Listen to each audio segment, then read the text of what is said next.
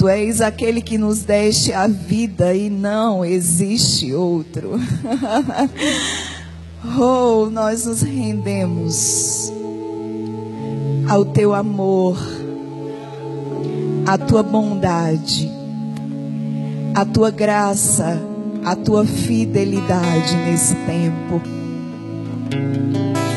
Nós nos rendemos ao pastoril do Supremo Pastor. E assim como Davi declarou, nós declaramos nesta manhã: O Senhor é o meu pastor. Meu. Meu um Deus pessoal. Davi não diz: O Senhor é o nosso pastor. oh, aleluia. O Senhor é o meu, meu, Ele é meu, meu pastor. Nada me faltará. Nesse pastoreio, Deus, a direção, a proteção, a descanso, a mesa farta, a cálice transbordando. E ainda que existam inimigos, nós não temeremos. Nós não temeremos.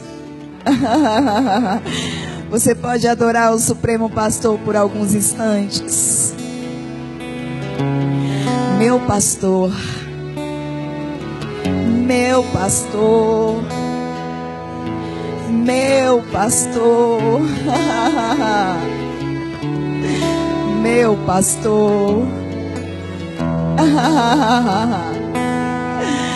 O meu pastor, meu pastor. Oh, tu és, tu és, tu és, tu és, tu és. Tu és o meu pastor.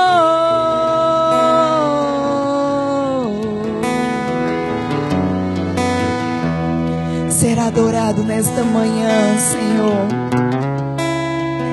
Ser adorado neste dia. Nós nos desarmamos, nós nos rendemos, nós nos entregamos como barro se sujeita às mãos do oleiro, assim nós nos sujeitamos às tuas mãos, aos teus moldes nesta manhã nos sujeitamos para que tenhamos a forma que o Senhor tem para nós. Sejamos esse vaso pronto e de honra, que é capaz de conter aquilo que é posto e derramado sobre ele. Não haverá trincas, não haverá rachaduras, não haverá aberturas. porque tu és o Deus de toda restauração. Tu és o Deus que reúne todos os pedaços e faz tudo de novo. Ah. Nós te damos graças, Senhor. Nós te damos graças, Senhor. Em o nome de Jesus. Em o nome de Jesus. Você pode dizer comigo, diga Pai. Mais forte, diga Pai. Graças eu te dou, porque eu tive forças para me levantar e vir cultuar nesta manhã. Aleluia, aleluia. Graça e paz, queridos.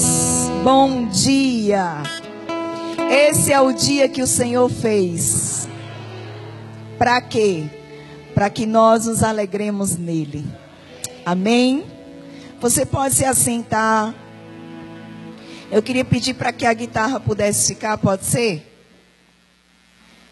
Eu gosto de guitarra. Teve uma época da minha vida que eu queria ser uma guitarrista. Tem para mim que esse negócio não ia dar certo, irmão. Porque eu sou muito intensa. Imaginar aquela guitarrista, sabe, com os cabelos assim. Quando o negócio pegasse mesmo, meu Deus. Mas Deus é bom e cada um no seu chamado. Cada um no seu quadrado. Aleluia. Olhe para a pessoa que está do seu lado e diga: Não queira vir para o meu quadrado. Fique no seu. Sabe, queridos, tem coisas que não é porque você admira que Deus te chamou para fazer aquilo. Alô? Eu acho que Deus já começou a falar com alguém aqui. Em coisas que a gente admira, a gente ama, mas isso não quer dizer que o nosso propósito está em fazer aquilo. Quantos entendem? Eu perguntei quantos entendem? Se nós não tivermos cuidado, nós vamos seguir uma admiração e abandonar um propósito. Tem dons, talentos que você estima mesmo, que você sabe, se diz: Meu Deus, que coisa extraordinária. Como eu acho aquilo tão lindo. Mas não é porque você admira algo que você nasceu para fazer esse algo. Amém? Mas esse não é o meu assunto nesta manhã. Mas eu percebo o Senhor dizendo isso para algumas pessoas hoje. Nesta manhã eu queria falar para você, na verdade eu queria dar continuidade. Antes eu queria saber quem está aqui que não participou da conferência profética? Levanta tua mão para te conhecer. Ok. Poucos, a maioria, graças a Deus, pôde participar, pôde estar. E você que não pôde, bem-vindo a esse tempo. Deus tem uma porção para a sua vida hoje. Amém? E que bom que você veio para recebê-la. E à noite tem mais. Então, o tema da ministração dessa manhã é sementes que alteram destinos. Eu achei que você ia pular agora. O tema da ministração nesta manhã é sementes que alteram, alteram, alteram destinos. E o primeiro texto que eu queria ver com você se encontra em Gênesis 8. Gostaria que você que pode abrisse sua Bíblia nesta passagem. Gênesis capítulo 8. Aleluia. Eu quero ver com você apenas um verso desse capítulo, o verso 22. Gênesis capítulo 8, verso 22. O contexto aqui é o seguinte: Deus tinha criado a terra, Deus formou Adão, Eva, ambos pecaram. O diabo entrou em cena, passou a exercer um domínio porque o homem entregou esse domínio ao diabo, essa autoridade. E Deus, ele encontra um homem chamado Noé. E esse homem, ele era diferente dos demais. Ele era um homem que se guardava. Ele era um homem que temia ao Senhor. E Deus achou Noé. E quando Deus achou Noé, Deus guiou, instruiu, direcionou divinamente Noé a construir uma arca. Essa arca salvaria Noé, sua casa, e um macho e uma fêmea de todas as espécies que Deus havia criado.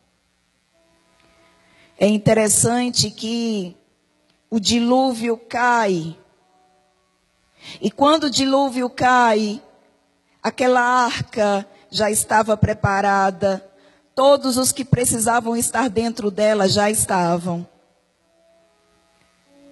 E por dias a chuva intensa cobriu toda a terra.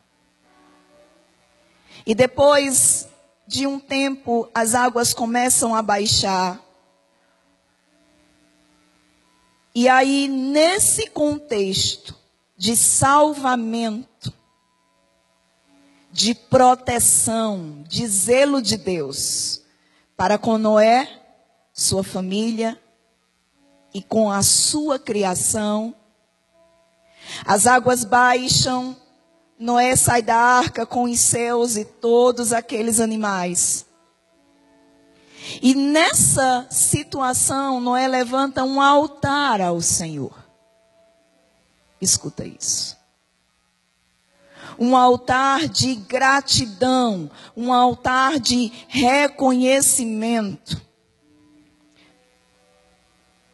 Nessa, nesse cenário, Noé oferece ao Senhor uma oferta. Ele oferece ao Senhor um holocausto. Ele oferece ao Senhor um sacrifício. E o verso 21 vai dizer que Deus, ele aspirou Deus, ele aspirou. A palavra aspirou que nós encontramos aqui é sentir o cheiro, aceitar algo que causou prazer em Deus. Vai pegando. Aquele holocausto, aquela oferta subiu para as narinas de Deus. E Deus,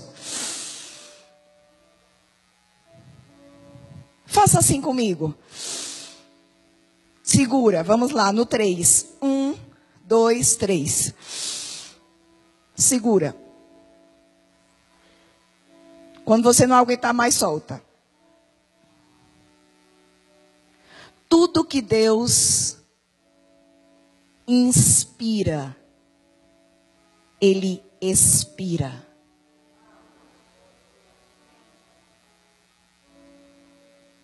Aquele cheiro, aquele aroma do que? Da oferta. Hum. Subiu e Deus aspirou. Deus inspirou. E ninguém consegue prender o ar nos pulmões, aquilo que se inspira por muito tempo. A oferta que nós oferecemos o sacrifício que nós oferecemos, aquilo que nós entregamos, e eu estou falando de dinheiro. Deus inspira. E o que é que ele faz? Solta de volta. Porque tudo que é inspirado precisa ser expirado. Se Deus inspira, Ele expira. Ele libera de volta. E eu digo para você: a expiração de Deus não é como a minha, não é como a sua. Traz a vida. Quem lembra? Deus forma o homem e sopra vida. Vai pegando isso aí. Hum.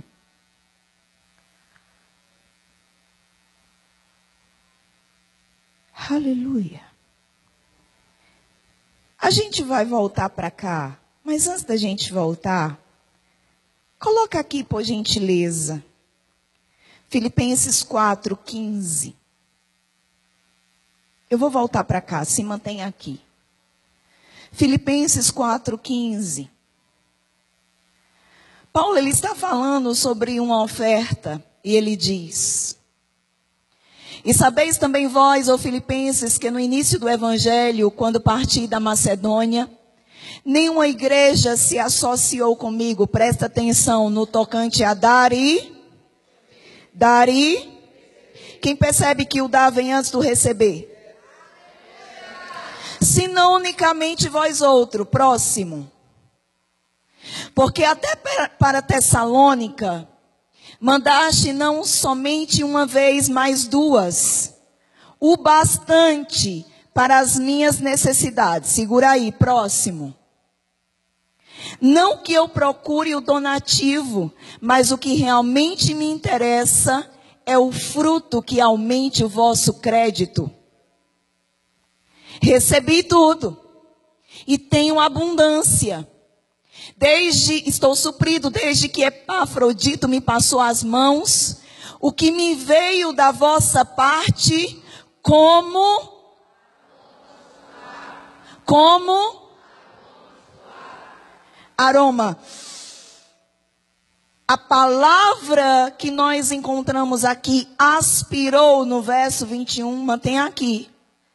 Mantém esse texto aqui, por gentileza.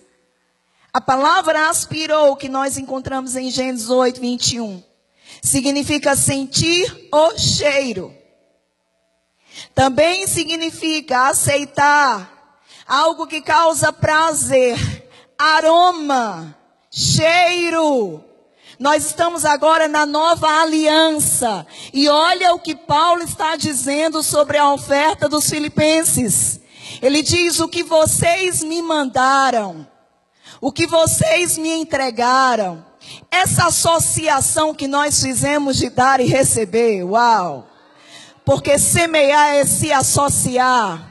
Quando uma semente cai sobre o solo, queridos, ela se conecta no solo, essa, ela se liga no solo, ela se rompe no solo, ela penetra no solo, e a partir dessa associação, dessa conexão, há um brotar.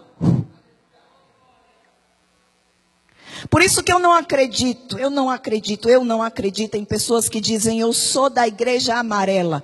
Eu pergunto para você, quanto você investe nessa igreja? Porque se você não investe nada na igreja amarela, você não pertence a ela.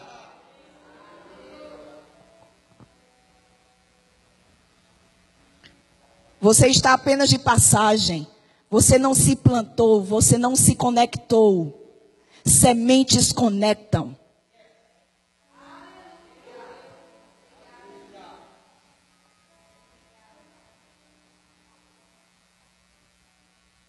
Recebi tudo. Tenho em abundância.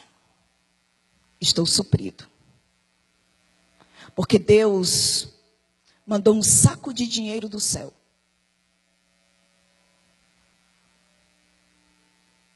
Cadê os canais de Deus aqui?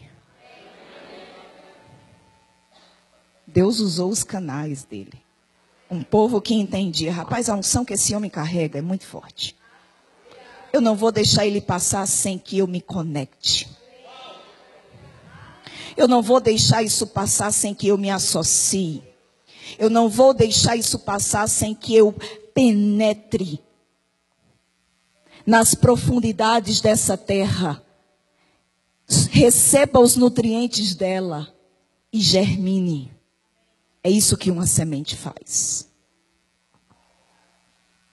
Não, Paulo, você não vai passar. Pode ser que outros não tenham se associado com você no tocante a dar e receber. Mas essa igreja estava dizendo: Eu estou pronta para me associar. Porque semente é associação.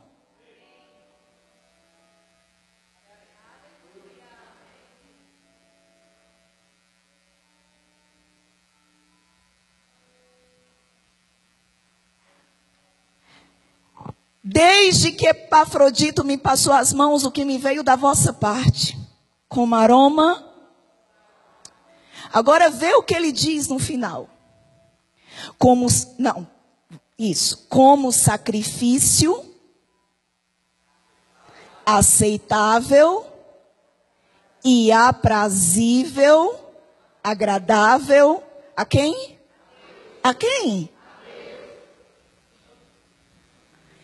Guarda essa palavra sacrifício. E só lembrando para você, eu estou na nova aliança. Sabe o que Paulo está dizendo? A oferta de vocês foi uma oferta de sacrifício. Tem gente que só dá o que sobra, irmão. O troco do pão, a moeda que sobrou, Aquele dinheiro que não tem valor. Às vezes é até muito, sabe, pastor? Mas é resto.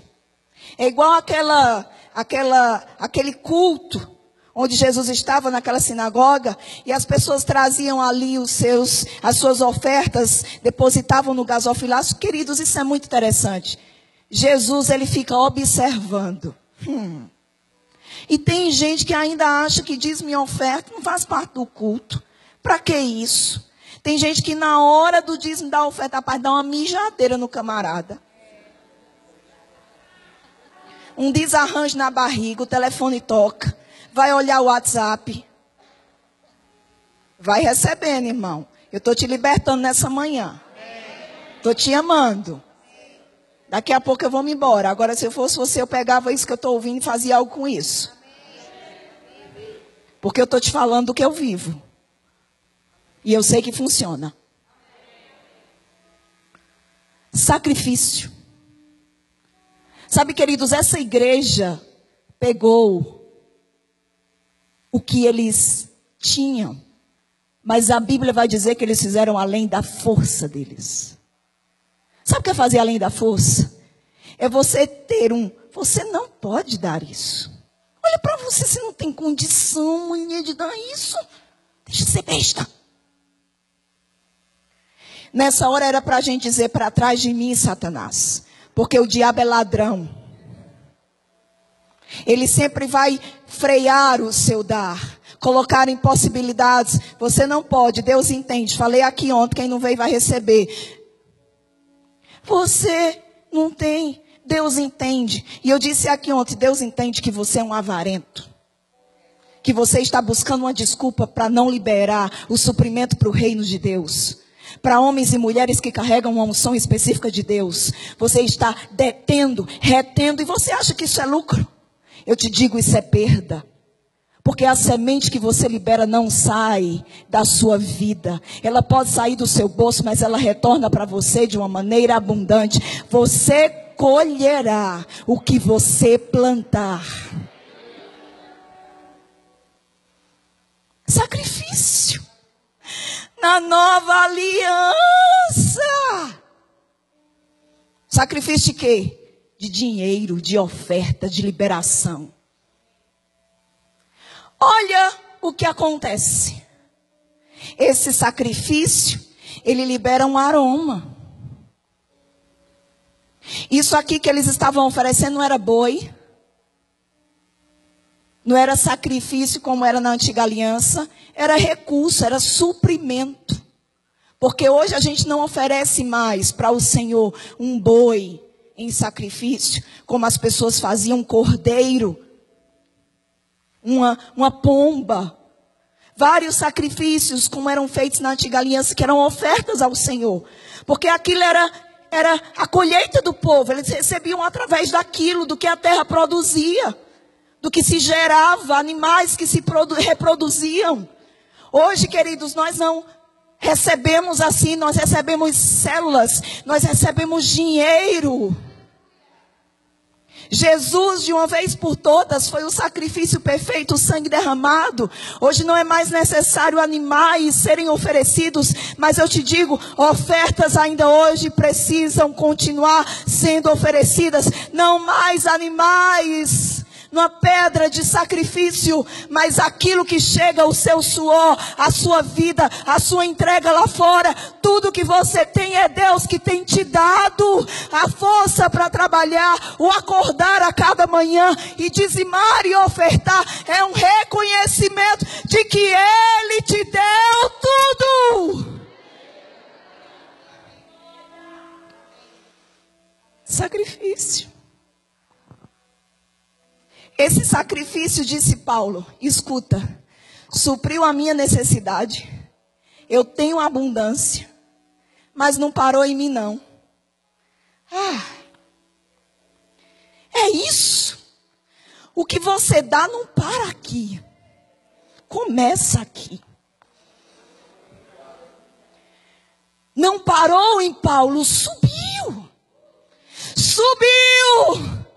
Eu disse: subiu. O que você libera sobre o altar, sobre a vida do seu irmão, não para nele, sobe. E Deus, e daqui a pouco ele vai fazer.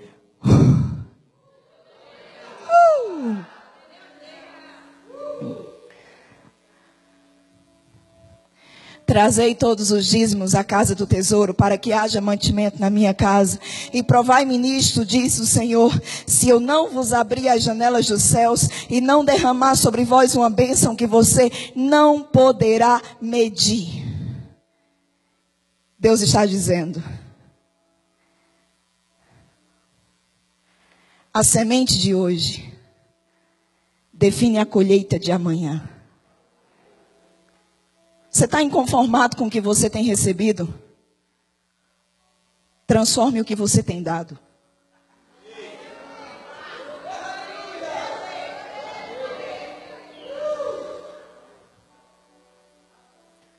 Porque isso não está na mão de Deus, está no seu bolso. De novo, se Deus quiser. Deus está dizendo: Ei, o que, é que você vai fazer com essa palavra? Vai ficar olhando aí com essa cara feia, lá vem essa mulher magra de novo falar de dinheiro aqui. Eu vou falar o que Deus mandar eu falar. Porque eu não fui resgatada de um centro de macumba miserável para subir em altares em nome de Deus e falar o que eu quero, ou que eu acho que vai agradar a minha plateia. Eu não tenho plateia. Ele tem filhos. E eu sou responsável. Então deixa eu logo te dizer, não tem medo de cara feia não, viu? Pode trouxer a cara aí, virar as costas, fazer careta. Olha a minha cara para você. Eu vou dar conta do que eu prego, mas tu vai dar conta do que tu escuta. Então eu vou dar conta desse negócio direito aqui. Eu vou falar o que ele mandou eu falar. E se eu fosse você, eu fazia a sua parte bem feita. Porque depois que eu fizer a minha, meu irmão, as minhas mãos estão lavadas. Não está mais comigo isso. Está com você. Próximo. Ah, porque os crentes amam isso aqui, né? Não, pastor? Oh, oh, o versículo dos crentes. E o meu Deus. Sabe o que é, que é Deus? Sabe o que significa Deus? Governante. Ele te governa? Se ele não te governa, ele não é o teu Deus. Se você não faz o que ele manda, ele não é o seu governante, ele não é o seu Deus. Então isso aqui é para quem se deixa governar. E o meu Deus? Igual Davi. O Senhor é o meu pastor. Tem gente que quer o restante do Salmo 23 todinho. A mesa farta, o cálice cheio, os inimigos tendo que olhar você com medo melhor. Só que antes da promessa tem uma condição. Davi disse: Ele é o meu pastor. Pastor é aquele que guia. E Davi se deixava ser guiado, direcionado, movido pelo comando de Deus. Aqui Paulo vai dizer, e o meu Deus, ele não diz o nosso Deus, ele diz o meu Deus, o meu governante, a minha autoridade, aquele que manda e eu obedeço. Jesus disse: Vocês me chamam Senhor, Senhor, e não fazem o que eu mando vocês fazerem. Em outras palavras, eu não sou Senhor de vocês. É só um discurso bonito. Porque Senhor é autoridade, é governo. Ele manda e nós obedecemos. E o meu Deus, segundo a sua riqueza, e eu quero te dizer, irmãos, Deus é o dono do ouro e da prata. Não é a riqueza que eu e você conhecemos aqui, não. Ele não diz que é segundo a riqueza dos homens, ele disse: E o meu Deus segundo a sua riqueza. Há em glória, em esplendor, em majestade, há de suprir em Cristo Jesus cada uma cada uma das vossas necessidades. Para quem foi essa promessa? Para a igreja que sacrificou. Porque isso aqui está dentro de um contexto, não dá para isolar isso aqui. Senão você passa a vida declarando esse negócio aqui não acontece. Daqui a pouco você está frustrado com Deus. Mas como você pode esperar que haja uma colheita se não há uma semente? Só vai ser lama na terra, meu irmão. A chuva Deus manda. Mas se não tem semente no solo, só cria lama. Tem crente que a vida dele é uma lama, irmão. Uma lama não tem nada. Não tem nem um tiquinho assim, uma folhinha verde posta para fora. Por quê? Porque não tem semente no solo. Hum. Você está achando na sua vida uma lama? Pois eu vim te dizer nesta manhã: isso não está na mão de Deus, está no seu bolso, ou na sua conta bancária. E se está inconformado, então começa a fazer diferente, porque se você fizer a mesma coisa a partir de agora, você terá o mesmo resultado. Mas se você decide agir diferente, você terá resultados diferentes.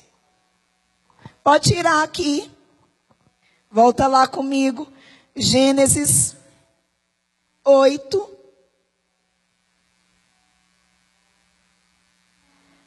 O verso 22 vai dizer: Eu te falei o contexto dessa passagem.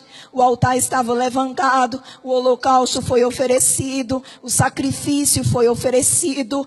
Deus sente o cheiro, aspira, aceita. Aquilo causa prazer no Senhor. E ele vai dizer no verso 22: Olha a resposta de Deus. Enquanto durar a terra. Quem concorda comigo que a terra está durando até agora? Então, isso é uma lei que está vigorando até agora, porque Deus disse: enquanto durar a terra. Posso ouvir um amém? Enquanto durar a terra, não deixará de existir sementeira e ceifa, frio e calor, verão e inverno, dia e noite. Quem concorda comigo que hoje ainda existe frio e calor? Quem concorda comigo que hoje ainda existe verão e inverno? Quem concorda comigo que hoje ainda existe dia e noite? Mas tem crente que se engasga na sementeira. Não, mas não é mais assim. Que Bíblia você está lendo? Aqui Deus está dizendo: uma lei vai vigorar. Até quando? Até enquanto durar a terra. Sabe o que, é que ele está dizendo? Enquanto durar a terra, não vai deixar de existir sementeira. A palavra sementeira aqui é a palavra zera no hebraico. E a palavra zera significa semente, semeadura, tempo de semear.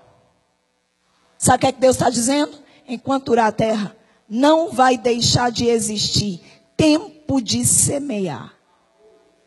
Aí ele diz: e ceifa? Ceifa no hebraico é a palavra safra, colheita, tempo de colher. Sabe o que, é que Deus está dizendo? Enquanto durar a terra, não vai deixar de existir tempo de semear e tempo de colher. Tem gente que quer pular para o tempo da colheita, sem passar pelo tempo da semeadura. E eu quero te dizer, isso é injusto demais e é contra a lei. Uma lei estabelecida por Deus. Você pode dizer, ah, eu não acredito na lei da gravidade. Pula daqui para ali. Crendo ou não, ela vai operar sobre você, porque é uma lei que existe. A mesma coisa é a lei da semeadura. É uma lei, diga lei, diga lei, que vigora para crente e para não crente. Tudo, disse Paulo, tudo, tudo, tudo, tudo. Tudo é o quê? No hebraico, no grego, no aramaico. Tudo significa tudo, totalidade. Tudo que o homem plantar, isso ele ceifará. O que é que você quer colher? E agora eu abranjo isso aqui. O meu foco é oferta, é semente, no quesito de recursos liberados, e nós vamos continuar aprendendo sobre isso. Mas é tudo que o homem plantar. Às vezes você está plantando uma língua solta. Às vezes você está plantando um julgamento, julgando pessoas, falando de pessoas, fazendo intriga no trabalho, fazendo montinho. Sabe o que é montinho? Aquele grupinho que se levanta contra outro grupinho. Às vezes você está sonegando imposto.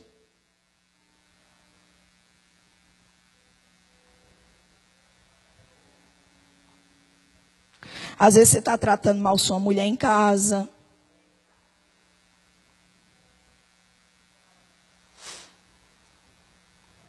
Às vezes você está desonrando seu marido.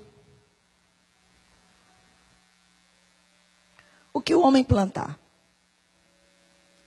isso sei fará. Eu conheci um irmão, que o irmão estava tratando mal a esposa. E a gente já tinha lidado com ele algumas vezes, meu esposo e eu. E nessa última vez que nós lidamos com ele, ele insistente no mesmo erro, porque você não tem como ajudar alguém que não quer ser ajudado. E aí nós chamamos ele para conversar e, irmão, rapaz, está tratando mal sua esposa. Rapaz, esse negócio é muito sério. Deixa eu te dizer uma coisa. Pedro diz, inspirado por Deus, que se o marido não trata a esposa com dignidade, a palavra dignidade ali é presteza, é honra. Se o marido não trata a esposa com honra, com dignidade, as suas orações vão ser interrompidas.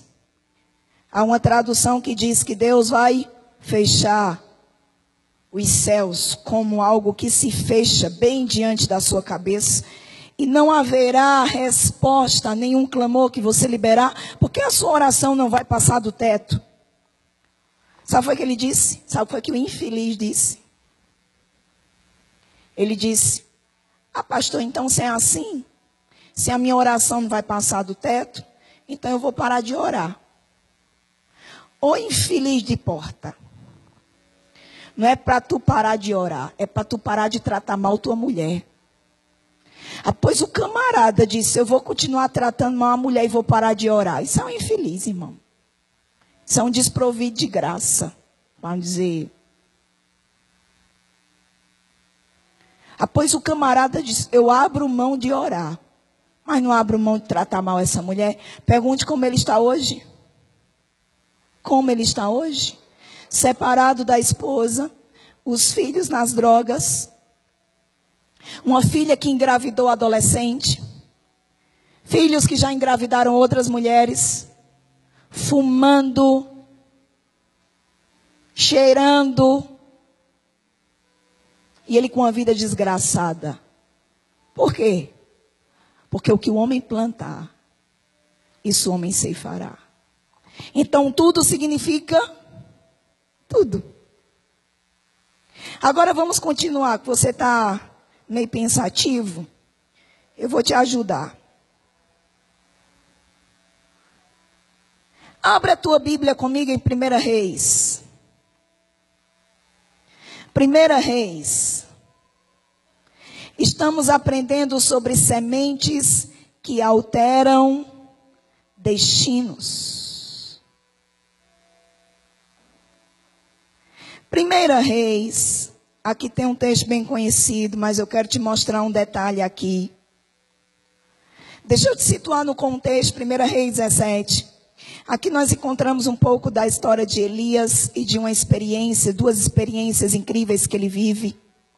Elias tinha orado, queridos, e nessa oração ele orou para que não chovesse.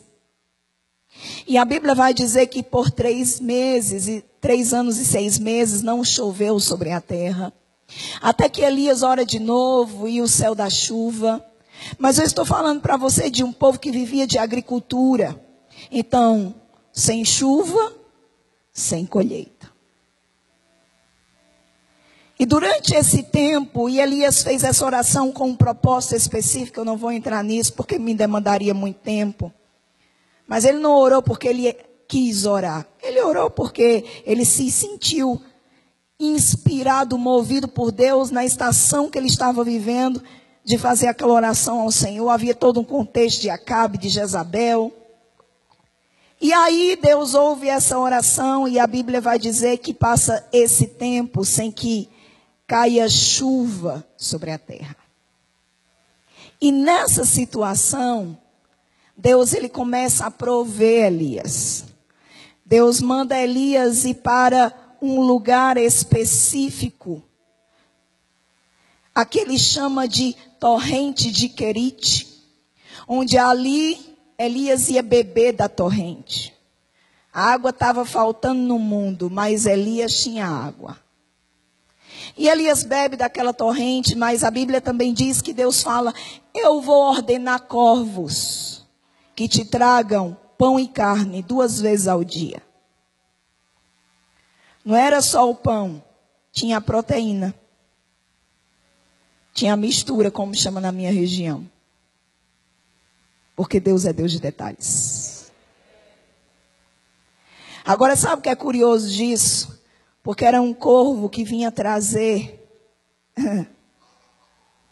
esse alimento para Elias. Agora, queridos, corvos, urubus, abutres, são considerados garis da natureza. São considerados pássaros de mau presságio, de agouro ou de azar. Mas Deus disse: Eu vou usar um improvável, de plumagem preta, que ninguém dá nada, um gari da natureza. E você vai ter duas boas refeições no dia, Elias. Aquele corvo tinha um comando para levar, mas não tinha um comando para comer. Ele levava pão no bico e carne no bico e depositava diante de Elias. Hum. Como é que você tem um pássaro que é um gari da natureza, que se alimenta de restos mortais, e pegava uma carne fresca no bico, quem cortou, quem matou aquele bicho? Quem cortou aquela carne? Quem amassou aquela massa? Quem fez aquele pão? Eu não sei porque milagre não se explica, milagre se vive. Mas Deus diz: fica tranquilo, porque a tua refeição está garantida. E aquele corvo ia e vinha duas vezes no dia. Quando a torrente secou, veio o segundo comando: levante-se. Tem gente que está passando necessidade, pastor, porque não tem direção de Deus, como o senhor falou aqui ontem. Deus está falando, mas a pessoa não escuta e padece necessidade. Antes de chegar na mesa do Salmo 23, Davi foi guiado. Guia-me. Guia-me. E depois ele se depara com a mesa. A palavra de Deus vem para Elias e diz: Levanta-te, porque é o seguinte: eu ordenei uma mulher viúva que te dê comida. Talvez Elias pensou: eita, uma viúva rica. Obrigado, Senhor. Hum.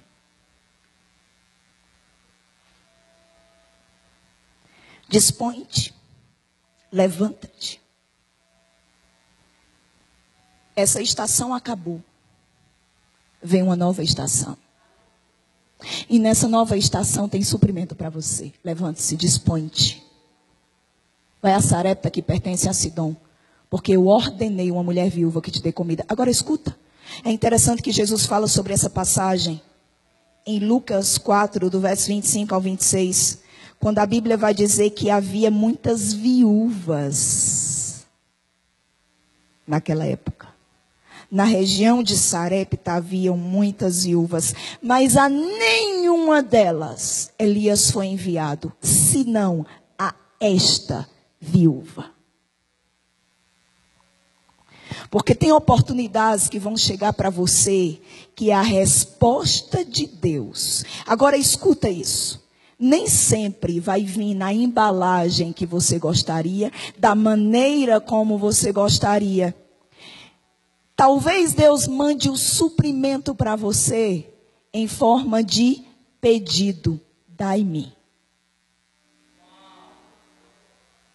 Mas era a resposta. Dai-me um bocado de pão na tua mão. Ela olha assim. Ele já tinha pedido água antes. Lembrando, a seca era severa. Ele pede água e a mulher diz: Vou buscar. Naquele momento ele soube: Eu estou na porta certa, com a viúva certa. Quando ela está saindo para pegar água, ele diz: Viúva, também traga um bocado de pão na sua mão. Ela volta e diz: Tão certo como vive o Senhor teu Deus. Ela reconheceu. Era a resposta. Mas olha o que, é que ela diz: Eu não tenho. O que eu tenho aqui é só um tiquinho, um tiquinho. Eu vou preparar para mim e para o meu filho. A gente vai comer e a gente vai morrer. Elias diz: Assim diz o Senhor. Assim diz o Senhor, Deus de Israel. A farinha da tua panela não se acabará. Verso 14. E o azeite da tua botija não faltará, até ao dia em que o Senhor fizer vir chuva sobre a terra. Ela creu na palavra e agiu sobre a palavra. Ela creu na palavra e agiu sobre a palavra. Ela creu na palavra e agiu sobre a palavra. Sabe qual é o problema de muito crente? Ele até se emociona na hora da palavra. Ele corre, ele pula, ele grita, ele baba. Mas quando ele se levanta, ele continua com a mesma vida de sempre. Vai continuar correndo, babando e pulando. E nada vai acontecer. A não ser que você haja sobre a palavra. Jesus disse para Pedro: lance a rede. Senhor, trabalhamos a noite inteira, não apanhamos nada. Mas tem uma coisa: sob, sob, debaixo da tua palavra eu lançarei as redes. Protegido pela tua palavra, debaixo da palavra, eu lançarei as redes. Quando ele fez, há uma tradução que diz: dizendo e fazendo, dizendo e fazendo, dizendo e fazendo, dizendo e fazendo, dizendo e fazendo. Colheu, pescou uma grande quantidade de peixe, ao ponto de ter que chamar outros. Vem me ajudar, sócios. Sócios, preciso de sócios, está grande demais, é peixe demais. É arrecadação demais, não dá, pra, não dá mais para levar essa empresa sozinho. Sócios. Debaixo da palavra. Obediência. Era um sacrifício. Depois de passar a noite acordado, pescando sem apanhar uma piaba. Mas debaixo de uma palavra, debaixo de um comando. Debaixo de um ah, de Deus. Uh! Não foi uma piaba, não foi um grande peixe, foram centenas e milhares de peixes que quase rompiam as redes. O barco quase afundou. Mais de um barco quase afundou de tanto peixe.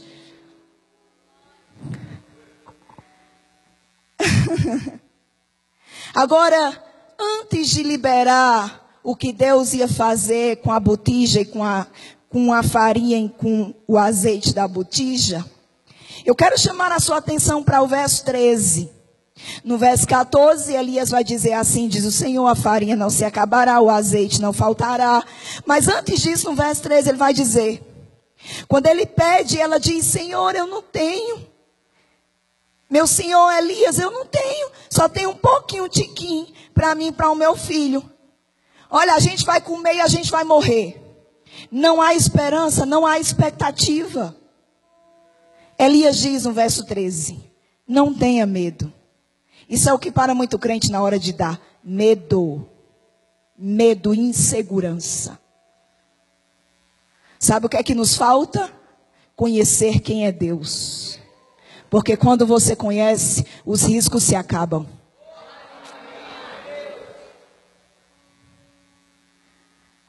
Não tenha medo. Escuta. Vai e faz o que disseste. Faz o bolo. Mas primeiro, diga primeiro. Mas forte, diga primeiro. Quem está dormindo, diga primeiro. Olha se tem alguém dormindo do seu lado. Porque se tem, merece um beliscão. Você sabe o que é beliscão? Beliscão é aquele que você pega assim, ó, fininho e roda. Pode rodar. Porque se você vem para um culto como esse e você começa a dormir, você está desprezando uma unção no altar.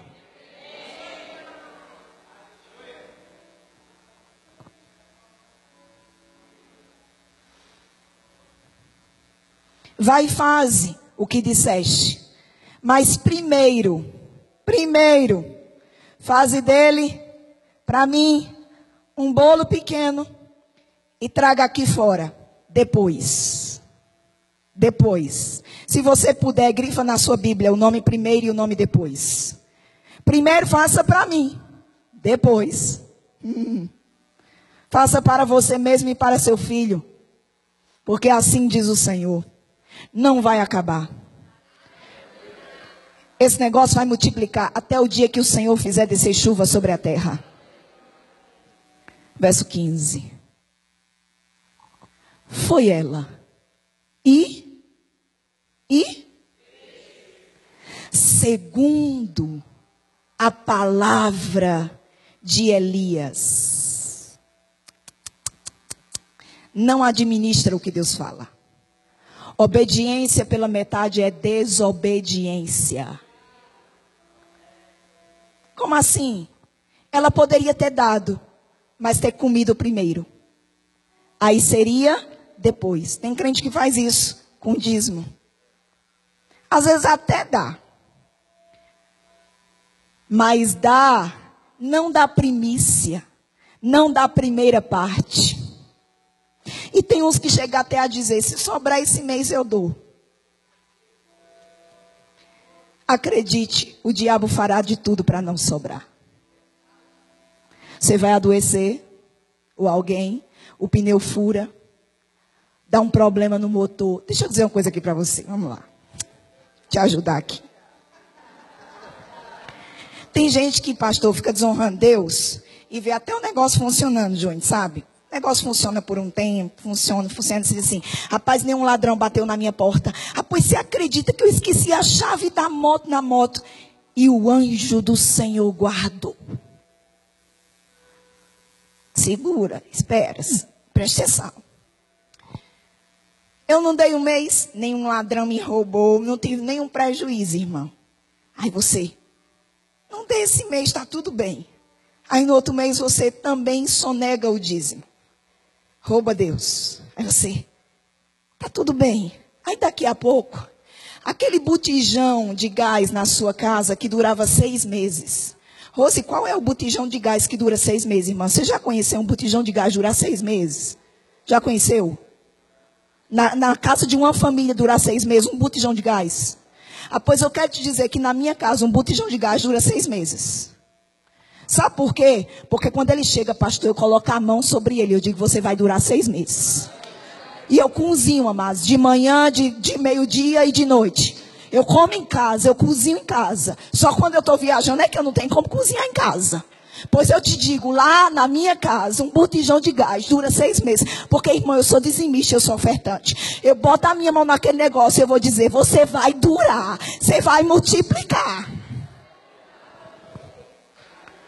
Estou te falando que eu vivo. Mas há uma legalidade para que isso se manifeste. Qual? Obediência. Aí vamos lá para a história. O camarada está aqui aí. Um mês, dois meses, três meses, cinco meses, pastor. Cinco meses sem dar o dízimo. Está tudo bem. Só que nesses cinco meses, escuta isso. Nesses cinco meses, o menino já adoeceu. Você já gastou dinheiro com remédio. O pneu do carro já furou. Não, nenhum ladrão bateu na sua porta. Glória a Deus. Mas essa não é a única maneira do diabo nos roubar. Você tem que ter um gasto extra. A feira não dura o que duraria.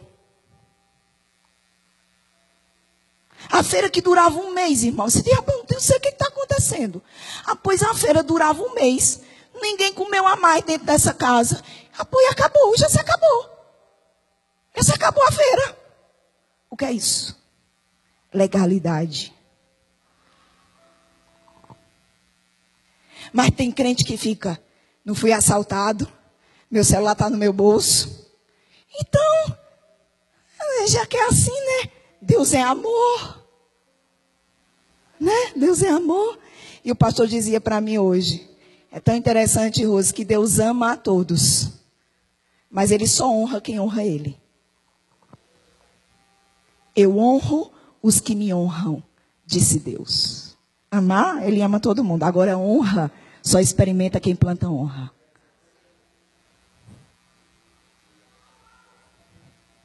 Aí o camarada não se vê no prejuízo maior e ele vai caminhando.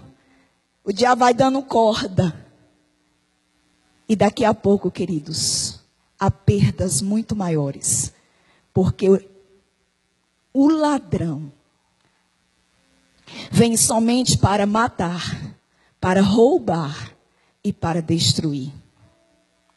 E eu não sei, pastor, como é que tem crente que tem a característica do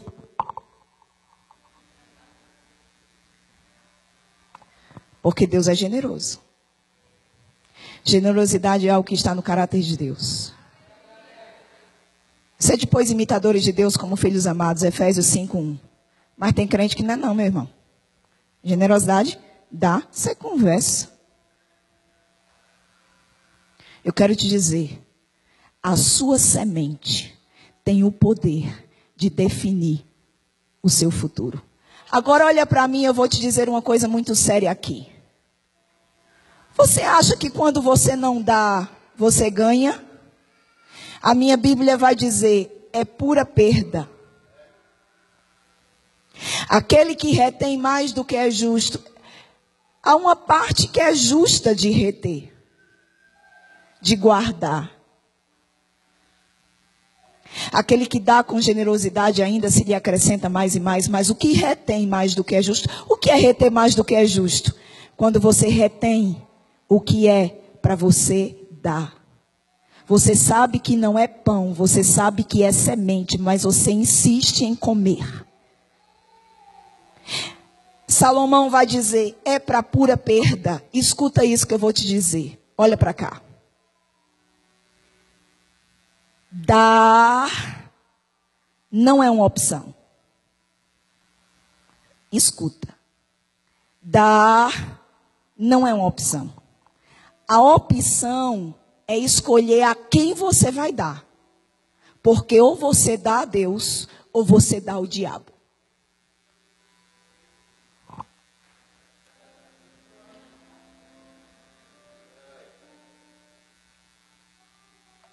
Como assim? Vou repetir. Dar não é uma opção. Escolher a quem dar é uma opção. Porque dar você vai dar. Ou a Deus, ou ao diabo.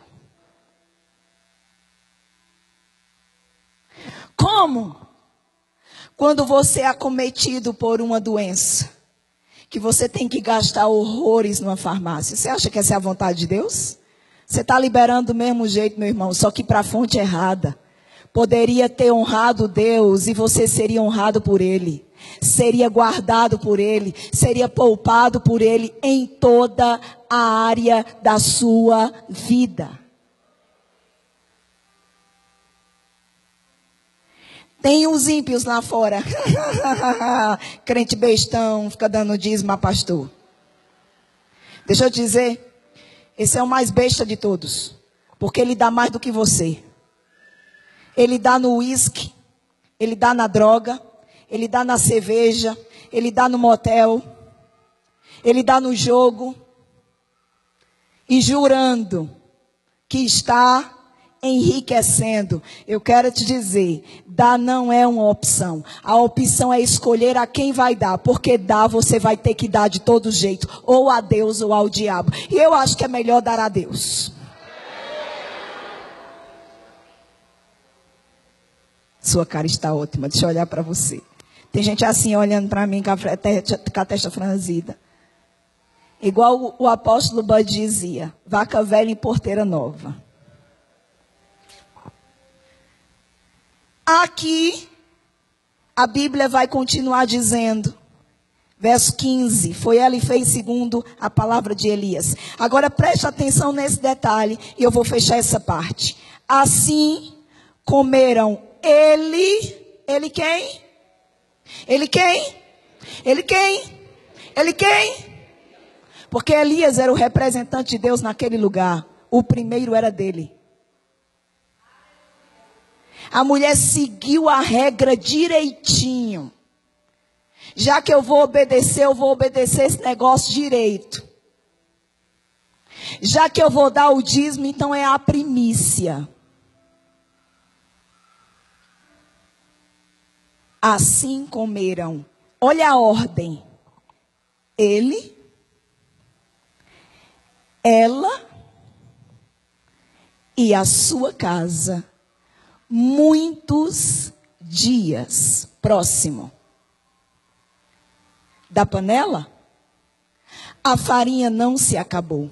E da botija, o azeite não faltou. Segundo a palavra do Senhor, por intermédio de quem? Por intermédio de quem? E se eu te disser que Deus está liberando a palavra dele hoje por intermédio de mim?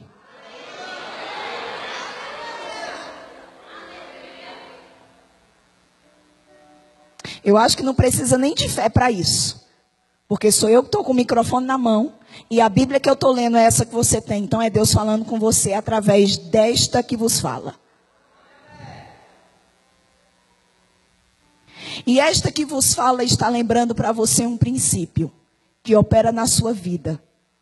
Você crendo nele ou não, o que o homem plantar, esse homem ceifará.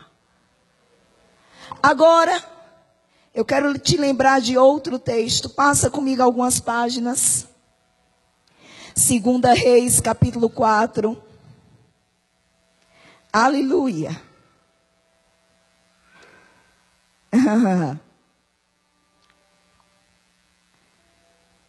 Aqui nós encontramos uma outra viúva.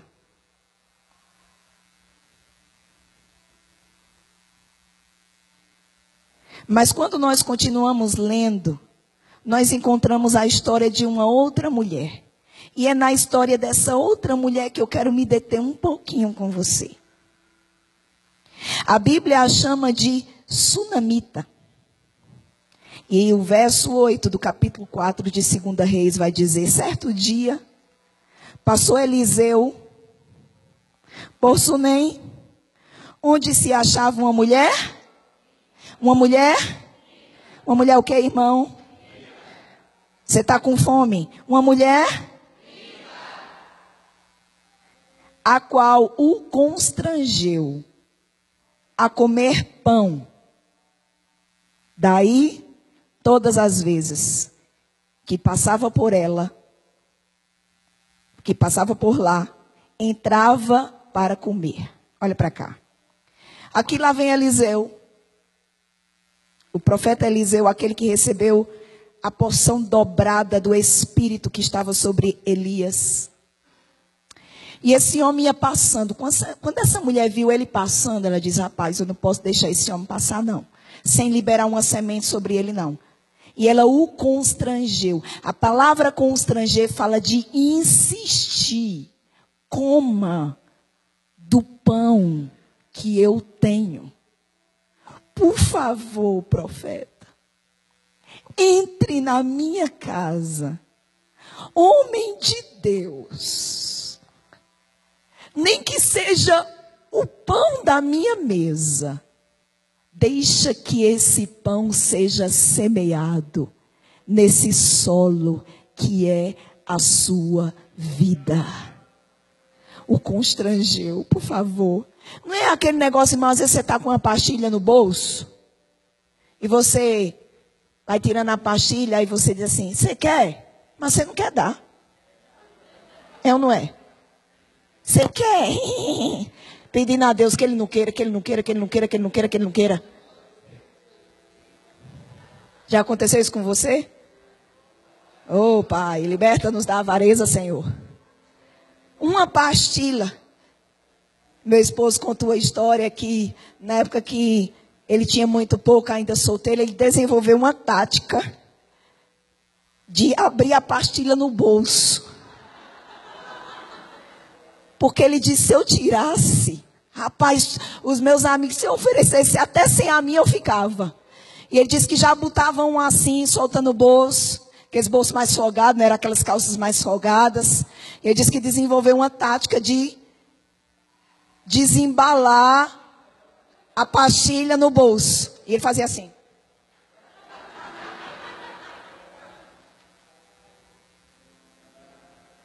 Eu não estou falando desse constrangimento. Quê? Não, eu estou falando, por favor. Profeta, por favor. Eu quero lhe dar.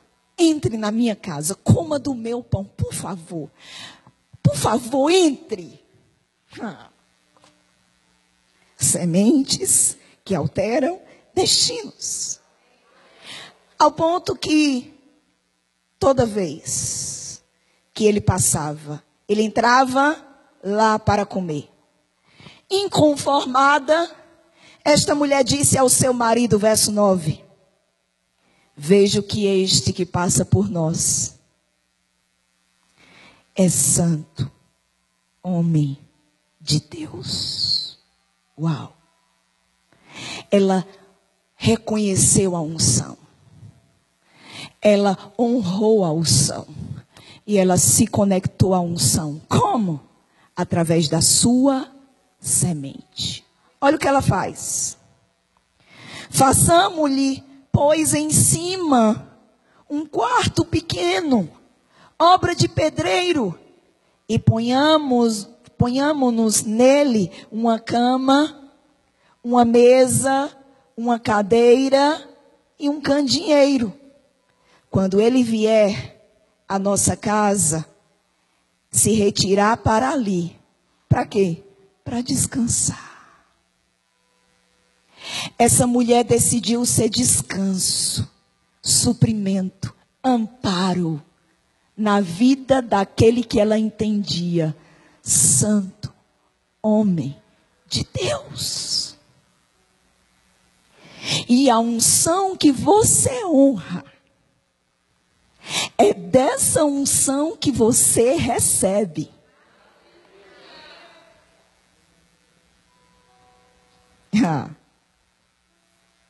Um dia, vindo ele, retirou-os para o quarto e se deitou. Então disse ao seu moço, Geazim, chama esta sunamita. Chamando a ele, ela se pôs diante do profeta. Preste atenção. O profeta disse ao seu moço: Dize-lhe, eis que tu nos tens nos tratado com tanta abnegação, que se há de fazer por ti Haverá alguma coisa de que se fale a teu favor ao rei? Ou ao comandante do exército? Ela respondeu: Não, eu habito no meio do meu povo. Profeta, está tudo certo. Você não me deve nada. Só quis honrar sua vida. Não precisa procurar sobre o que me abençoar. É de coração. É por honra.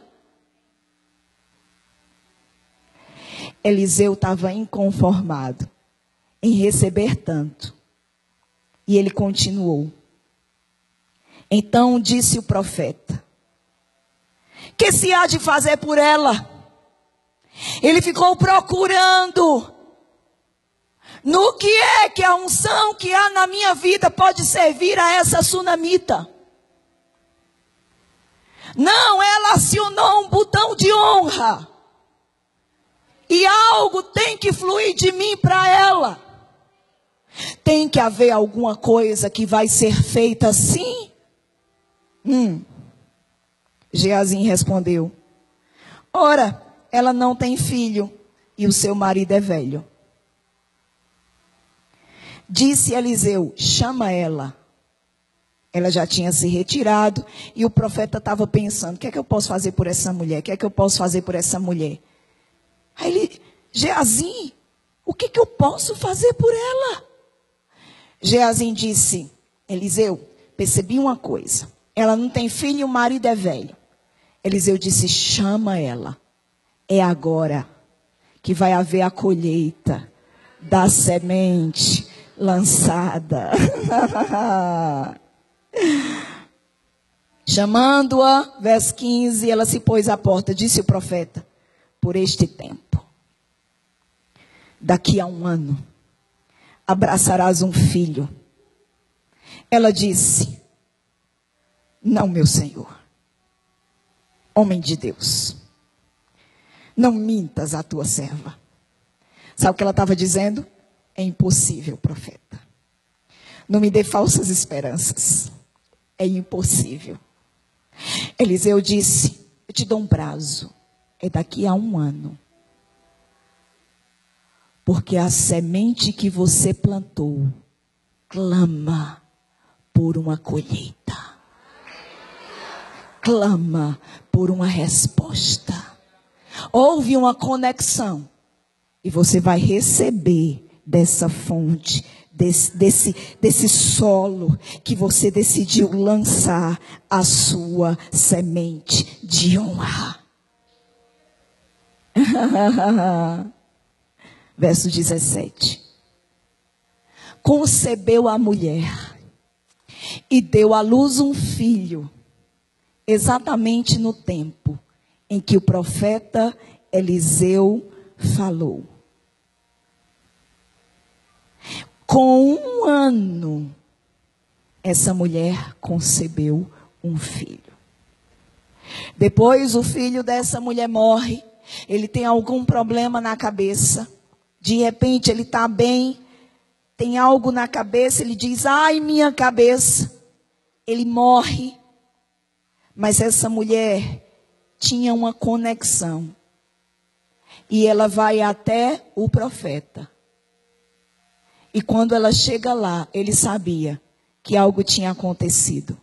Ele vem à casa dela, se põe sobre o menino. A carne do menino é aquecida e o menino é ressuscitado. Eu não sei se você está entendendo, mas tudo isso se desencadeou por causa de uma semente, um pão e um quarto, comida e hospedagem. Ah. Último texto, Atos 9. Atos 9. Quando você achar, dá um amém fervoroso. Quando você encontrar, dá um amém fervoroso. Atos 9, verso 36. Diz: Havia em Jope uma discípula por sobrenome Tabita, nome este que traduzido quer dizer Dorcas. Ela era notável pelas boas obras e esmolas que fazia. Ora, aconteceu naqueles dias que ela adoeceu e veio a morrer. E depois de a levarem, de a lavarem, puseram-na no cenáculo. Estava tendo um velório ali. Como Lida era perto de Jope, ouvindo os discípulos que Pedro estava ali, Enviaram-lhe dois homens que lhe disseram: Não te demores em vir ter conosco. Pedro atendeu e foi com eles. Tendo chegado, conduziram-no para o cenáculo. E todas as viúvas o cercaram, chorando e mostrando-lhe túnicas e vestidos que Dorcas fizera enquanto estava com elas. Olha para cá. Aqui estava uma mulher, uma discípula, que era notável pelas boas obras e esmolas que fazia. Essa mulher, ela trabalhava com costura. E quando ela adoece e ela morre, aquela comunidade fica inconformada. Porque Dorcas era boa demais para morrer. Não, Dorcas não pode morrer. Ela é uma jovem. Ela tem muita vida para viver, ela é boa demais. E mandaram chamar Pedro. Pedro atendeu, foi depressa. Quando chegou lá, estava o corpo no cenáculo. E quando Pedro chegou, as viúvas chorando, começaram a mostrar o que? As obras de Dorcas. Olha o que ela faz, olha o que ela fez. E havia um pranto, um clamor daquela comunidade. Dorcas tem que voltar. Há muita semente que ela lançou. Há muita bondade que ela semeou. Há muita generosidade que foi praticada por a vida dessa mulher. Essa mulher não pode morrer. Dorcas não pode morrer. E a Bíblia diz que Pedro, verso 29. Não, verso 40. Mas Pedro, tendo feito sair a todos, pondo-se de joelho, orou E voltando-se para o corpo, disse: Tabita, levanta-te. Ela abriu os olhos. Uau! E vendo a Pedro, sentou-se. Ele, dando-lhe a mão, levantou-a e chamando os santos, especialmente as viúvas, apresentou Dorcas viva, porque as sementes de um homem e de uma mulher alteram o seu destino.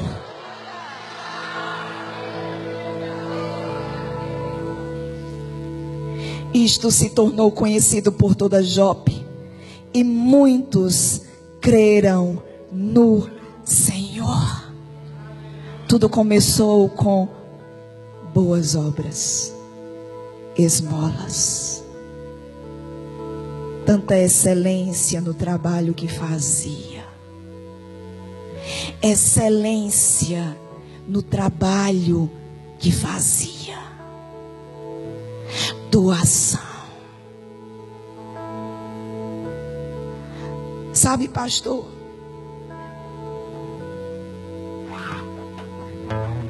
A doação, a excelência, a entrega.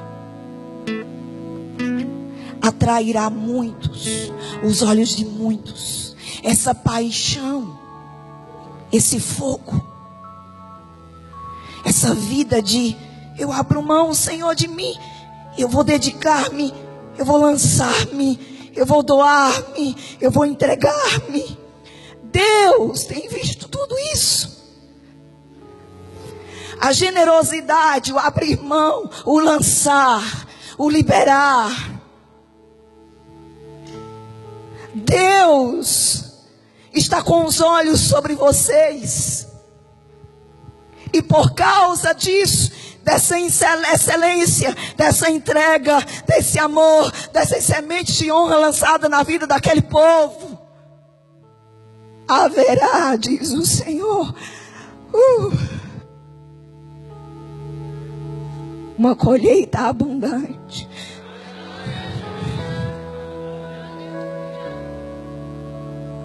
Porque o tempo que vocês têm dedicado a excelência com a qual vocês têm feito. A entrega. Sabe, eu vejo vocês mergulhados. Sabe aquele negócio que você pula assim, sem reserva? oh, um sacrifício vivo. Um sacrifício vivo. Vocês têm decidido ser o sacrifício nesse tempo. O sacrifício vivo. E por causa disso, um fluxo de vida. Haverá tanta colheita. Haverá reconhecimento daquela comunidade. e vocês terão muitos que virão e somarão. Muitos, muitos, muitos, muitos, muitos, muitos. Só continuem. É muito trabalho. Mas valerá a pena. Há um fluxo de graça. Graça. Espírito de favor que os conduzirá à plenitude, dia após dia, mês após mês, ano após ano. Só continuem. Fortaleça o vínculo entre vocês. Andem de mãos dadas nisso o tempo todo. Um vai ser um amparo do outro em dias nublados. quando as forças parecerem diminuídas. Um sempre estará mais forte para erguer o outro. Haverá palavras de vida liberada um sobre o outro. Deus está forjando vocês e afiando dia a dia as ferramentas que Ele já tem os entregado. E haverá precisão em decisões. Haverá precisão em direções. Guardem essa palavra como uma flecha que acerta o alvo. Guardem esta palavra como uma flecha que acerta o alvo. Hum. Precisos e potencializados pela unção que os capacita e continuará os capacitando nesse tempo, em o nome de Jesus.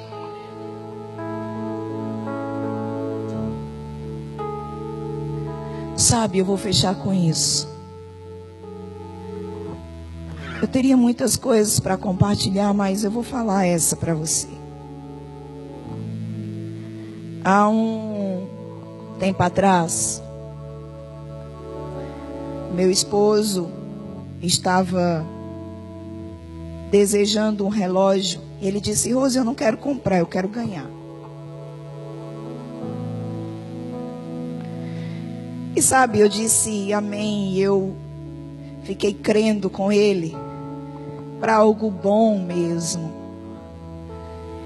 E aí teve o dia que nós estávamos no evento. E nesse evento, queridos, do nada, ele tinha pregado sobre generosidade. Eu estava lá com ele, nós dois éramos preletores. E naquela ocasião, quando acabou a ministração, o pastor da igreja chamou ele assim à frente. E em lágrimas disse: Deus mandou eu te dar isso aqui. Aí pegou o relógio e entregou nas mãos de Júnior. Escuta isso. Quando o pastor fez isso, mais uns quatro a cinco irmãos, me falha a memória se foram cinco ou foram seis ao todo com, com o pastor, se levantaram e deram relógios a Júnior. Então, com o pastor, ou foram cinco, ou com o pastor foram seis. Eu não tenho a recordação exata desse número, mas foi no mínimo cinco. Então, o pastor deu esse relógio, quando o pastor deu na frente da igreja, cinco ou quatro irmãos se levantaram e vieram entregar os seus relógios ao meu esposo. Rapaz, ninguém sabia daquilo. Ele tinha dito a mim, Rose, eu quero um relógio bom, mas eu não quero comprar, eu quero ganhar. E Júnior tinha, tem muita semente no solo. E eu disse para ele: Você vai ganhar. E naquele dia, queridos, ele saiu com aqueles cinco a seis relógios. Quando nós chegamos em casa, que nós fomos olhar aqueles relógios, você não tem ideia. Tinha relógio da Tommy, tinha relógio de cada marca, da Ferrari. Quem está aqui? Cada um mais bonito que o outro. Eu lembro que eu fiquei olhando os relógios e eu escolhi o que eu achava mais bonito. Eu disse, Júnior, acho que esse aqui é o mais bonito. Você deve ficar com ele. Porque, amados, a gente só usa um relógio. Quem concorda? Então, se ele ganhou cinco ou seis, um era dele e o restante era dos outros.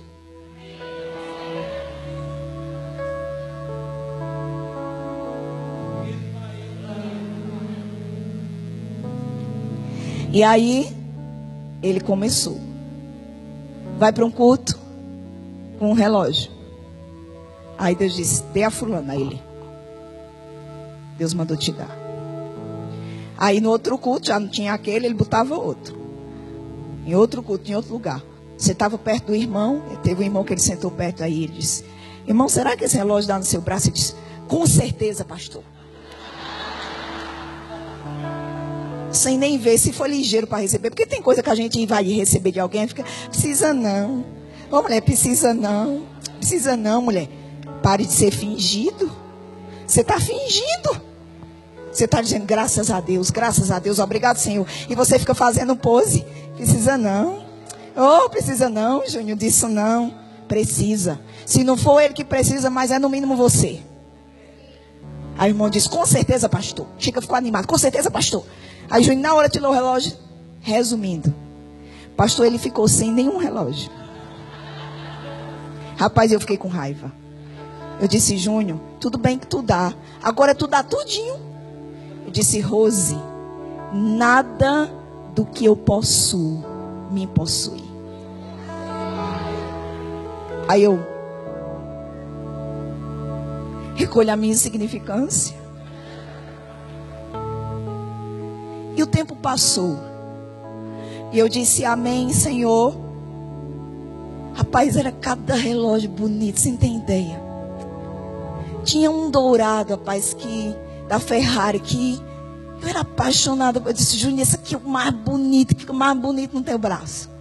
Pois até esse ele deu. Deu tudo, ficou sem nada. Aí passou-se um tempo, aí começou a colheita na minha vida. Eu ia para o culto, um relógio. Eu ia para outro culto em outro lugar, nessas caixinhas assim, outro relógio. Aí Júnior disse: Rose, tu tá na, na vibe da minha colheita. Eu disse: somos um. Somos um. Irmãos, eu comecei a colher relógio. Esse aqui foi o último que eu ganhei. A mulher chegou na minha igreja, ela tinha usado esse relógio uma vez. Ela disse: Deus mandou eu dar isso aqui para você. Eu olhei assim, aí ela, último não, penúltimo, você vai entender o que eu estou dizendo. Aí ela disse: Isso aqui eu usei uma vez. Tinha um selinho aqui de trás, aquele que vem, a, aquela plásticozinho que vem aqui atrás do, do, da máquina. Quando eu fui olhar o preço desse relógio, esse relógio custava mais de dois mil reais no mercado. Eu disse, pai, obrigado, porque assim, hoje mesmo que eu tivesse, eu não daria dois mil reais num relógio. Eu não daria, eu daria dois mil em outra coisa. Porque para cada um da gente tem algo que é significante. E para mim não é, sabe, aquela, uau, mas, rapaz, eu gostei. E eu tinha ganhado um outro antes desse, que tinha pedrinha assim, mas o bichinho não era tão bom, e as pedrinhas caiu tudinho, pastor. Eu disse, meu pai, eu gosto tanto de brilho. Pois caiu as pedras tudinho. Após queridos, eu ganhei um, tem um monte de pedinha. Pensa que essa pedinha não cai, não? Eu disse, pai, obrigado. Jun disse, tu tá na vibe da minha colheita. Eu disse, estou porque somos um. Passou. Aí eu estive agora recentemente em Petrolina, é, no Plenos. Aí no primeiro dia eu ministrei, foi na quinta-feira, foi a abertura do evento. E aí passou, quando foi no outro dia de manhã, veio uma irmã, pastor. E ela disse assim, Rose, quando você estava ministrando ontem, e eu não falei sobre dar, eu não falei sobre generosidade, eu falei sobre a presença de Deus, sobre Moisés no monte falei sobre isso, sobre a glória do Senhor. Ela disse: enquanto você ministrava, Deus mandou eu te dar isso aqui. E escuta. Aí ela veio, isso era de manhã no dia seguinte. Ela veio, era um saquinho assim de veludo. Estava no saquinho de veludo. Agora, se você vê como ela veio dar isso, ela veio, aí ela falou e ela disse assim para mim: ela disse, eu perdi tudo na minha vida. Isso aqui é tudo que eu tenho hoje. Aí eu peguei o saco, não sabia o que tinha. Ela tinha um rosto, pastor, banhado de lágrimas. Ela disse: Eu perdi tudo. Eu perdi meu casamento, eu perdi minha família, eu perdi os meus bens. Eu perdi tudo. Mas Deus disse para mim: pegue o que você tem de mais valioso e dê. Aí eu olhei assim para ela, eu cheguei a engolir seco. Com aquele negócio na minha mão que eu não sabia o que era. E eu abracei ela. E eu disse: Deus vai honrar essa semente de honra que você está liberando sobre a minha vida. Porque ela disse: é tudo que eu tenho hoje, é isso aqui. E eu peguei. Sabe quando você bota o negócio dentro da bolsa e você esquece dele? Então, o evento, aquela correria, sempre é muito puxado, vai para o culto, outra coisa, vai para o canto, vai para o outro e tal. E aí, no último dia, meu esposo estava comigo, nós estávamos hospedados no hotel que a igreja tinha nos colocado, e aí meu esposo estava comigo, e quando foi no último dia já do evento, no domingo já, eu disse, eita Júnior, eu ganhei uma coisa que a irmã me deu, que eu não sei nem quem é, se eu ver hoje eu não sei quem é a irmã. E, e ela me falou isso, isso. Aí Júnior olhou assim para mim e disse: Foi, Rose? Ela disse isso, disse, disse: Eu vou ver o que é. Irmão, quando eu abri o saco, pergunte assim: Como quem quer saber? Combinado? Eu acho que você está curioso. Né? Então pergunta como quem quer saber. Diz assim: Rose. Mas só diz: Rose. O que era? Só recapitulando, meu esposo tinha ganho de 5 a 6 relógios e tinha semeado todos eles, combinado? Quem lembra disso? Pastor, quando eu abri o saco, sabe que tinha? Um Rolex.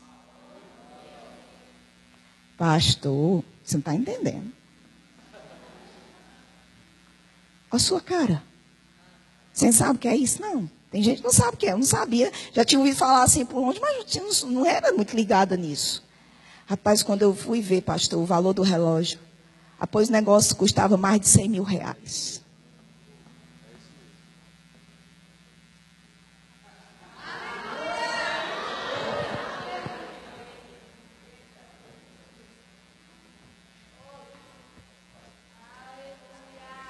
Pode dedilhar alguma coisa aí, meu irmão, meus filhos, por favor? Vocês estão assim meio, como assim, né? Mas é forte, Brasil.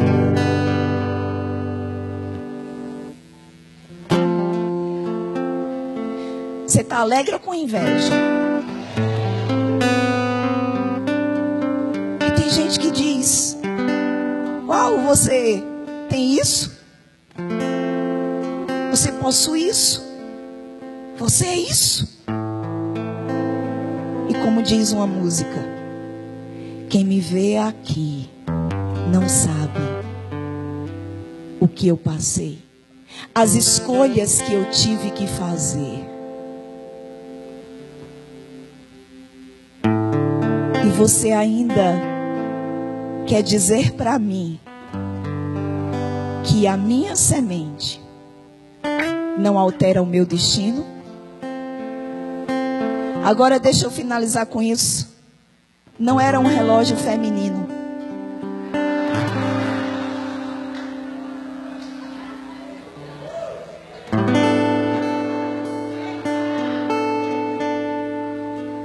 Era um relógio masculino. É um relógio masculino. A bolacha dele tomava todo meu braço. Não dava certo para mim. É um relógio masculino.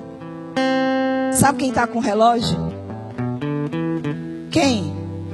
O cão não é irmão. E aquela irmã disse: Isso é tudo o que eu tenho. E Deus disse: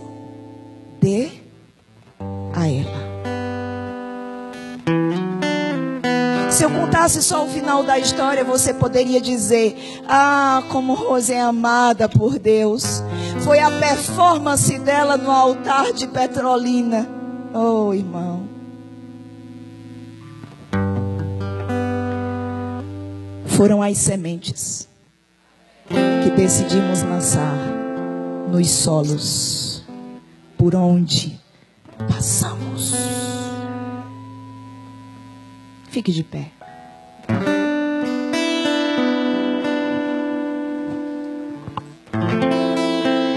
Ele disse: Rose, nada do que eu possuo nunca me possuirá.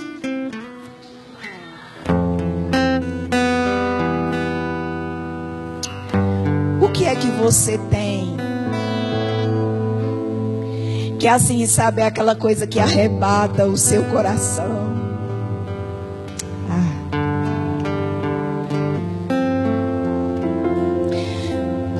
Mordomos. Senhor, não importa o carro, não importa a moto, não importa a Ferrari, não importa o relógio, não importa o dinheiro no banco eu coloco tudo diante de ti, como Isaac. E eu quero te dizer que se o Senhor me mandar dar, eu serei obediente. Sabe por quê? Porque o que eu possuo me possuirá. Eu não sei se você tem coragem hoje pela manhã de fazer essa oração. Deus, tudo que eu tenho está ao seu dispor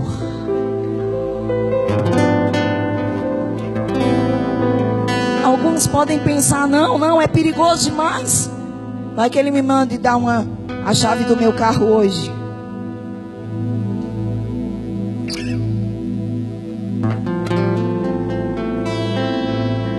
Tudo que você possui que não estiver à disposição de Deus.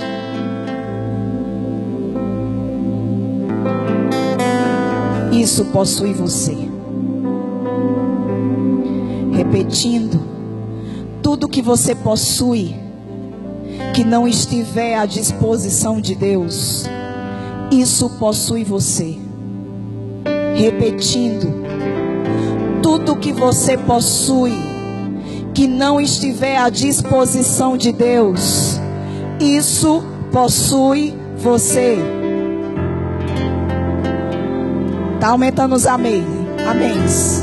Repetindo, tudo o que você possui e não está à disposição de Deus, isso possui você. Repetindo, tudo o que você possui que não estiver à disposição de Deus, isso possui você repetindo tudo o que você possui que não estiver à disposição de Deus. Isso possui você. Feche os seus olhos. Apaguem-se as luzes, eu estou finalizando. Se o que você possui não possui você, coloque isso agora à disposição de Deus. Como? Em oração. Senhor, tudo que eu possuo, eu coloco à sua disposição louvor ministra uma canção ao Senhor, eu quero que você possa se render e responder a essa palavra, porque sementes definem destinos, e hoje Deus está falando conosco especificamente. Vamos adorar o Senhor.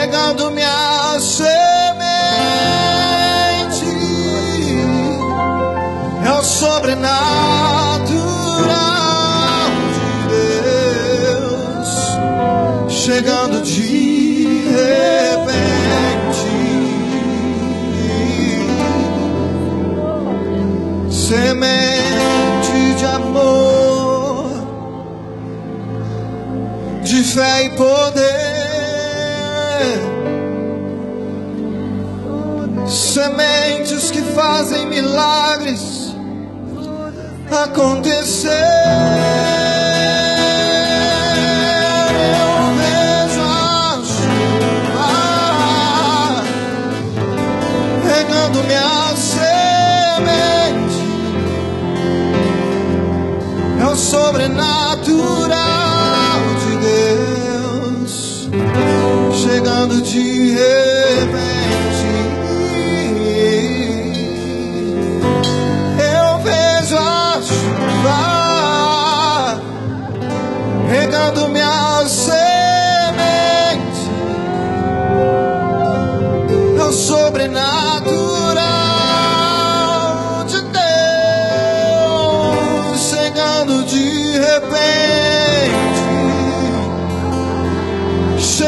de repente, chegando de repente, o sobrenatural, chegando de repente,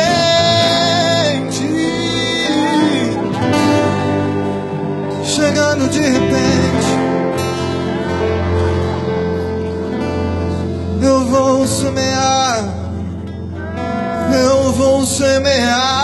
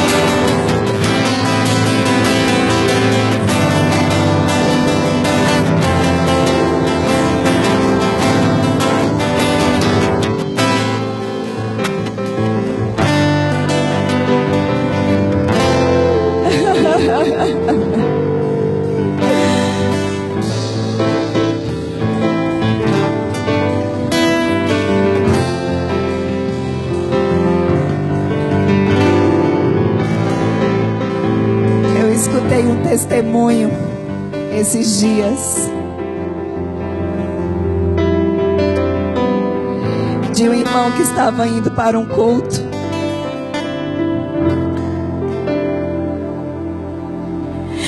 E Deus disse para ele: leve algumas cestas básicas no seu carro.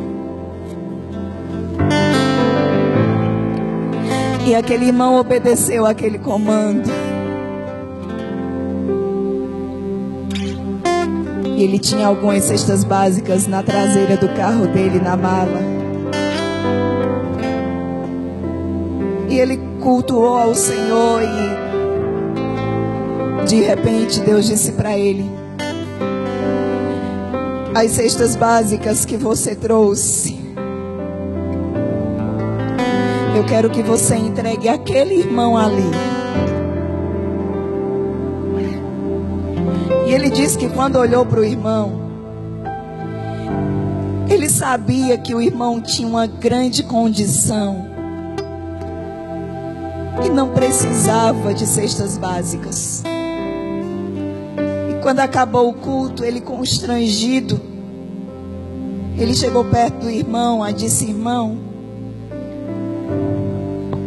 você não fica constrangido, não, mas mandou te dar algumas cestas básicas que Ele me mandou trazer para o culto hoje. Escuta. O irmão disse: Não, não, de jeito nenhum. Pode vir. Foram para o estacionamento. E aí ele pegou as cestas do carro dele e foi indo para o carro do irmão. Quando ele chegou no carro do irmão,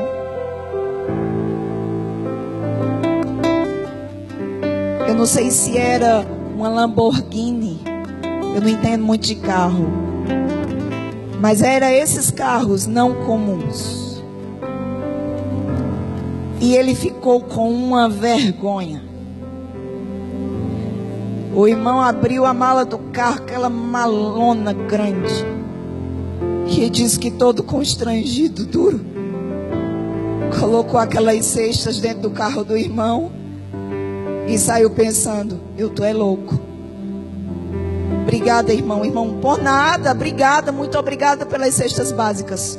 E disse que saiu arrasado. Voltou para o carro dele. Arrasado, arrasado. E aquele outro teve a humildade de dizer: Eu recebo. E aquele irmão saiu naquele carro naquele carrão para casa, com as cestas básicas atrás do carro. Isso é uma história real que eu estou contando para você. No meio do caminho, ele para num sinal e ele vê lá do outro lado da rua um senhorzinho com a bicicleta. À noite, tarde, já depois do culto, um senhorzinho com a bicicleta. E esse irmão que tinha as cestas básicas agora atrás do carro dele, se sentiu movido por Deus a gritar para aquele senhor. E ele, Senhor, baixou o vidro do carro, buzinou, Senhor, Senhor. E aquele senhorzinho percebeu, o movimento era muito pouco. Era noite, tarde. E aquele senhorzinho na bicicleta veio na direção dele. Ele encostou o carro. E ele disse para aquele senhor, desceu do carro e disse: o senhor não fica constrangido, não, mas eu tenho umas cestas básicas aqui que eu ganhei no culto, agora ali. O senhor gostaria de recebê-las? Aquele senhor disse: Ô oh, moço, meus filhos estão com fome em casa. E eu dobrei o meu joelho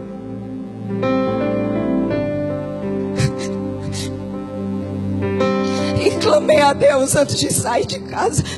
E eu disse: Deus, eu só volto para casa hoje com comida.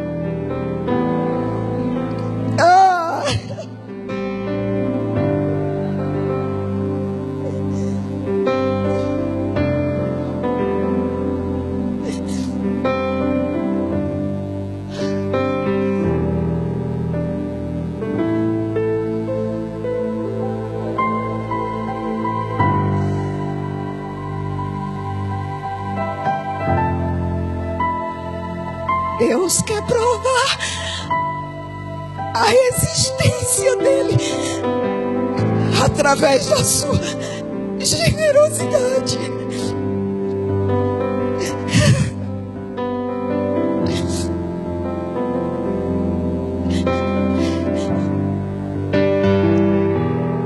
Eu disse, Deus quer provar a existência dele através da sua generosidade.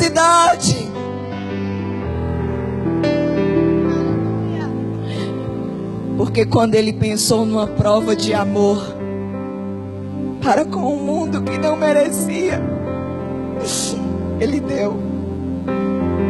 Ele deu. Porque Deus nos amou de tal maneira que deu, que deu a semente Jesus Cristo no ventre de uma mulher. E olha a colheita, olha a colheita. Jesus veio como uma semente. Eu disse, Jesus veio como uma semente.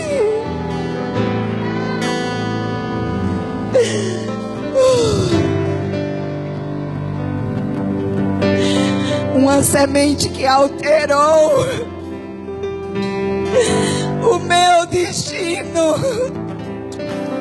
o seu destino, o nosso destino foi alterado por causa da semente de Deus. A semente de Deus alterou o meu destino.